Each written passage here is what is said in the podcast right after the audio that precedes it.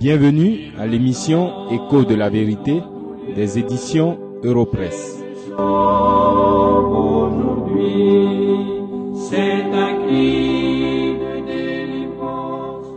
Dans quelques instants, je vous lirai les versets 9 et 10 du chapitre 2 de la première épître de Pierre.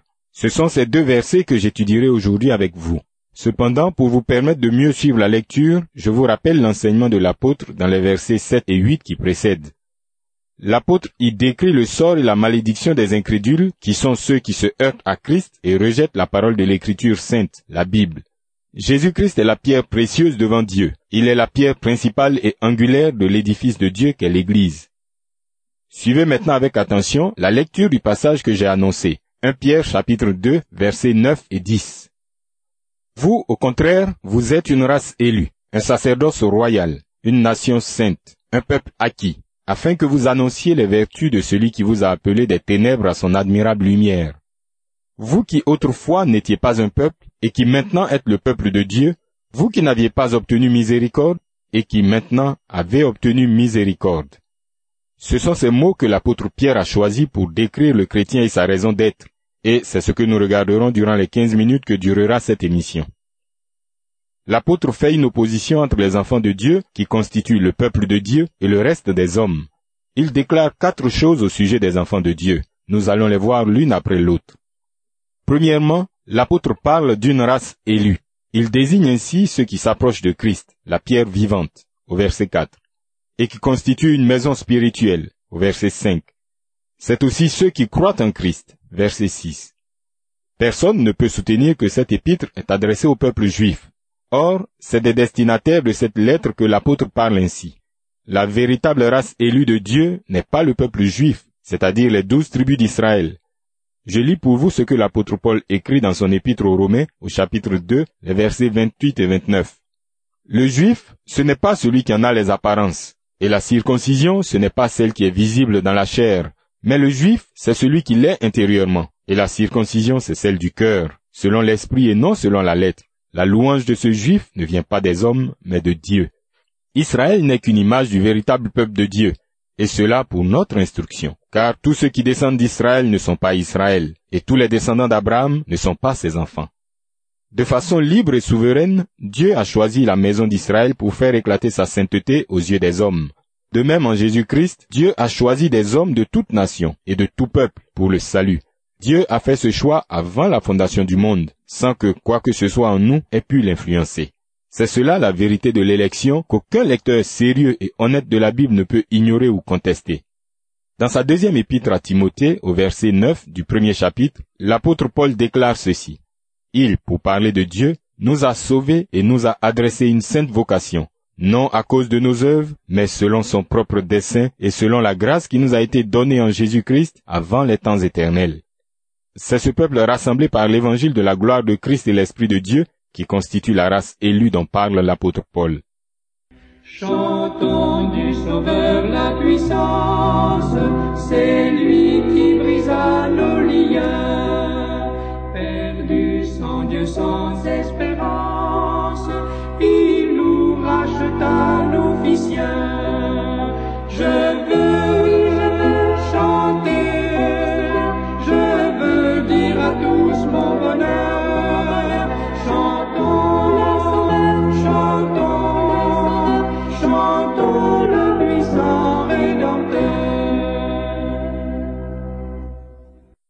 La deuxième chose que déclare l'apôtre Pierre est que les enfants de Dieu sont un sacerdoce royal.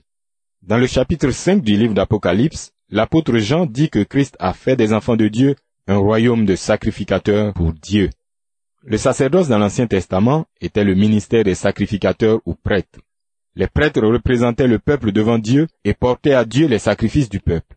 L'Éternel avait consacré à cette fonction la tribu de Lévi parmi les douze tribus d'Israël. Ce sacerdoce était aussi accompli dans le tabernacle que Moïse a dressé selon les instructions de l'Éternel. Tous les sacrificateurs étaient conduits par un souverain sacrificateur qui descendait de la lignée de Aaron. Pierre nous déclare qu'il y a un nouveau sacerdoce. Il dit que tous les enfants de Dieu sont sacrificateurs pour Dieu. Vous n'avez donc plus besoin qu'un pécheur comme vous se tienne entre Dieu et vous. Jésus-Christ, le grand souverain sacrificateur, donne à tous ceux qui s'approchent de Dieu par lui une entrée libre au Père. Retenez donc que ni votre pasteur, quelle que soit sa célébrité, ni votre prêtre, quelle que soit son origine, ni même la Vierge Marie ne peuvent vous faciliter l'accès à Dieu. Eux aussi ont besoin de la justice du Seigneur Jésus-Christ pour être acceptés par Dieu. Car il y a un seul Dieu et aussi un seul médiateur entre Dieu et les hommes, Jésus-Christ homme. Dans le tabernacle, c'est le sang des animaux continuellement offert en sacrifice qui permettait aux sacrificateurs eux-mêmes et au peuple d'approcher Dieu. Mais en Jésus-Christ, tout pécheur recouvert de la justice irréprochable du crucifié peut s'approcher en tout temps et en tout lieu du Dieu saint. Ces sacrificateurs du roi, que sont les enfants de Dieu, sont ouins par le Saint-Esprit. Ils offrent à Dieu par Christ des sacrifices spirituels de prières et de louanges. Les enfants de Dieu sont aussi une nation sainte. C'est la troisième chose que l'apôtre Pierre déclare. Beaucoup parmi vous savent quelque chose de l'histoire d'Israël.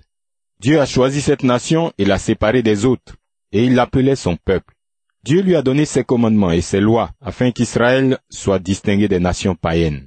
C'est pourquoi Dieu l'a nourrie, protégée et pris soin d'elle dans tous les domaines.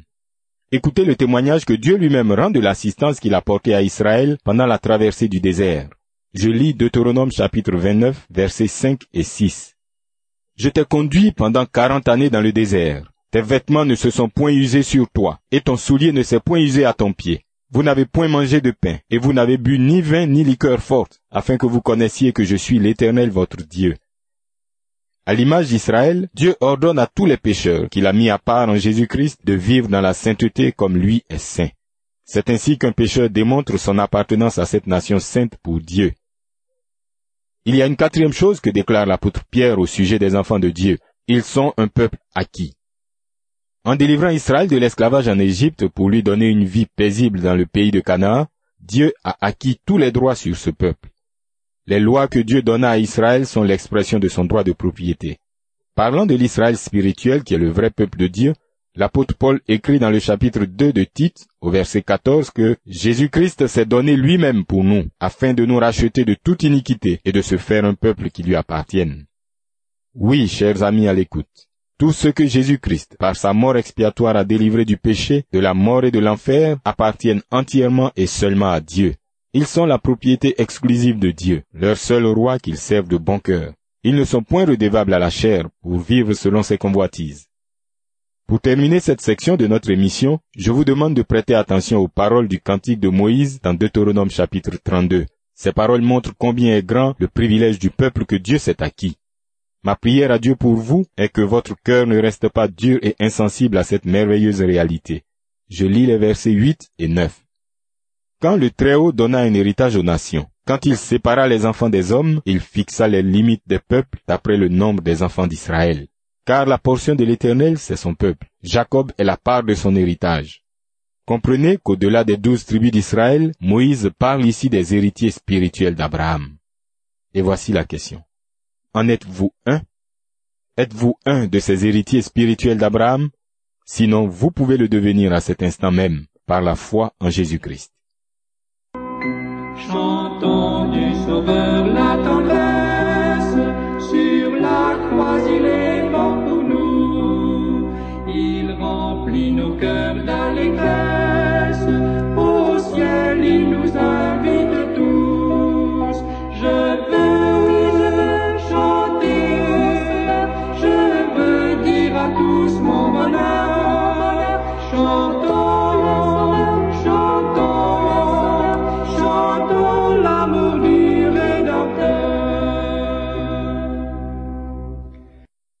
Après avoir déclaré les quatre choses dont je viens de parler, l'apôtre Pierre poursuit en donnant la raison d'être et la mission de la race élue que sont les enfants de Dieu. Je relis pour vous le verset 9. Vous, au contraire, vous êtes une race élue, un sacerdoce royal, une nation sainte, un peuple acquis, afin que vous annonciez les vertus de celui qui vous a appelé des ténèbres à son admirable lumière. Je veux attirer votre attention sur deux aspects de la mission des enfants de Dieu, aspects qui ressortent de ces paroles de Pierre. Premièrement, les chrétiens sont des témoins et des messagers. Le chrétien est celui qui est passé des ténèbres du péché et de la mort spirituelle à la lumière de Dieu en Christ. Il est l'objet d'une expérience réelle et personnelle que la Bible appelle régénération ou nouvelle naissance. Ce n'est pas une illusion émotionnelle comme on en rencontre partout aujourd'hui. La nouvelle naissance n'est pas une chose qui attire les regards, mais elle est une œuvre silencieuse et irréversible de Dieu dans le cœur et la vie d'un pécheur. Le chrétien parle donc de ce qu'il a vécu et continue de vivre. Il n'est pas étranger à ce qu'il dit. Comme tout témoin digne du nom, son témoignage ne change pas. Le temps et les circonstances n'y peuvent rien. Qu'il soit accueilli ou rejeté, peu importe, le témoin reste fidèle à ce qu'il sait par expérience. Le chrétien est donc un témoin qui a un message à annoncer. C'est là le deuxième aspect de la mission des enfants de Dieu. La raison d'être et la mission du chrétien est d'annoncer les vertus de Jésus-Christ. L'enfant de Dieu est l'adorateur d'une personne, Jésus-Christ, le Fils de Dieu. Il refuse d'être le serviteur d'un système ou d'une organisation qui se bat pour son propre nom au détriment de la gloire du Fils de Dieu. Nul ne peut servir deux maîtres, et celui qui sert les hommes avant tout ne peut être un serviteur de Dieu. Annoncer les vertus de Jésus-Christ. Voilà la raison d'être de tous les enfants de Dieu. Cette précision que donne l'apôtre met à nu les tares et les déviations de tant de personnes. Même parmi vous qui m'écoutez, je le crains fort bien en ce moment. Tant de personnes qui se réclament faussement de Jésus-Christ. Dans son épître aux Éphésiens, l'apôtre Paul dit la même chose que Pierre. Je lis le verset 8 du chapitre 3. À moi qui suis le moindre de tous les saints, cette grâce a été accordée d'annoncer aux païens les richesses incompréhensibles de Christ. Les vertus de Jésus-Christ et les richesses incompréhensibles de Christ sont des expressions qui désignent les trésors que Dieu a cachés en son Fils. Seuls les pécheurs qui contemplent le crucifié glorifié découvrent ces merveilles. L'humiliation du Fils de Dieu dans son incarnation, ses souffrances et sa mort, l'efficacité de son ministère dans sa vie sans péché, sa résurrection et son ascension, la certitude du salut qu'il procure dans son règne présent et éternel. Voilà les richesses que l'enfant de Dieu contemple sans se lasser.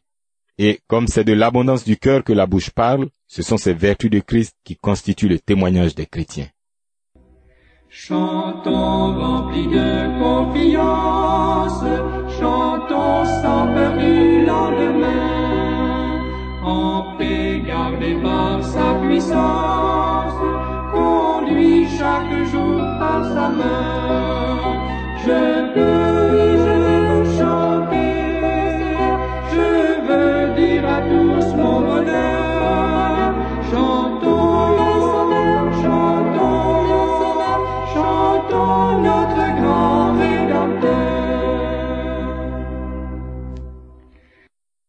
Cher ami qui m'avez suivi jusqu'à présent, Jésus-Christ est-il tout pour vous au point que plus rien d'autre n'a du prix à vos yeux? C'est ce qui distingue les enfants de Dieu. Prenez donc garde de vous tromper vous-même, car c'est votre avenir éternel qui est en cause.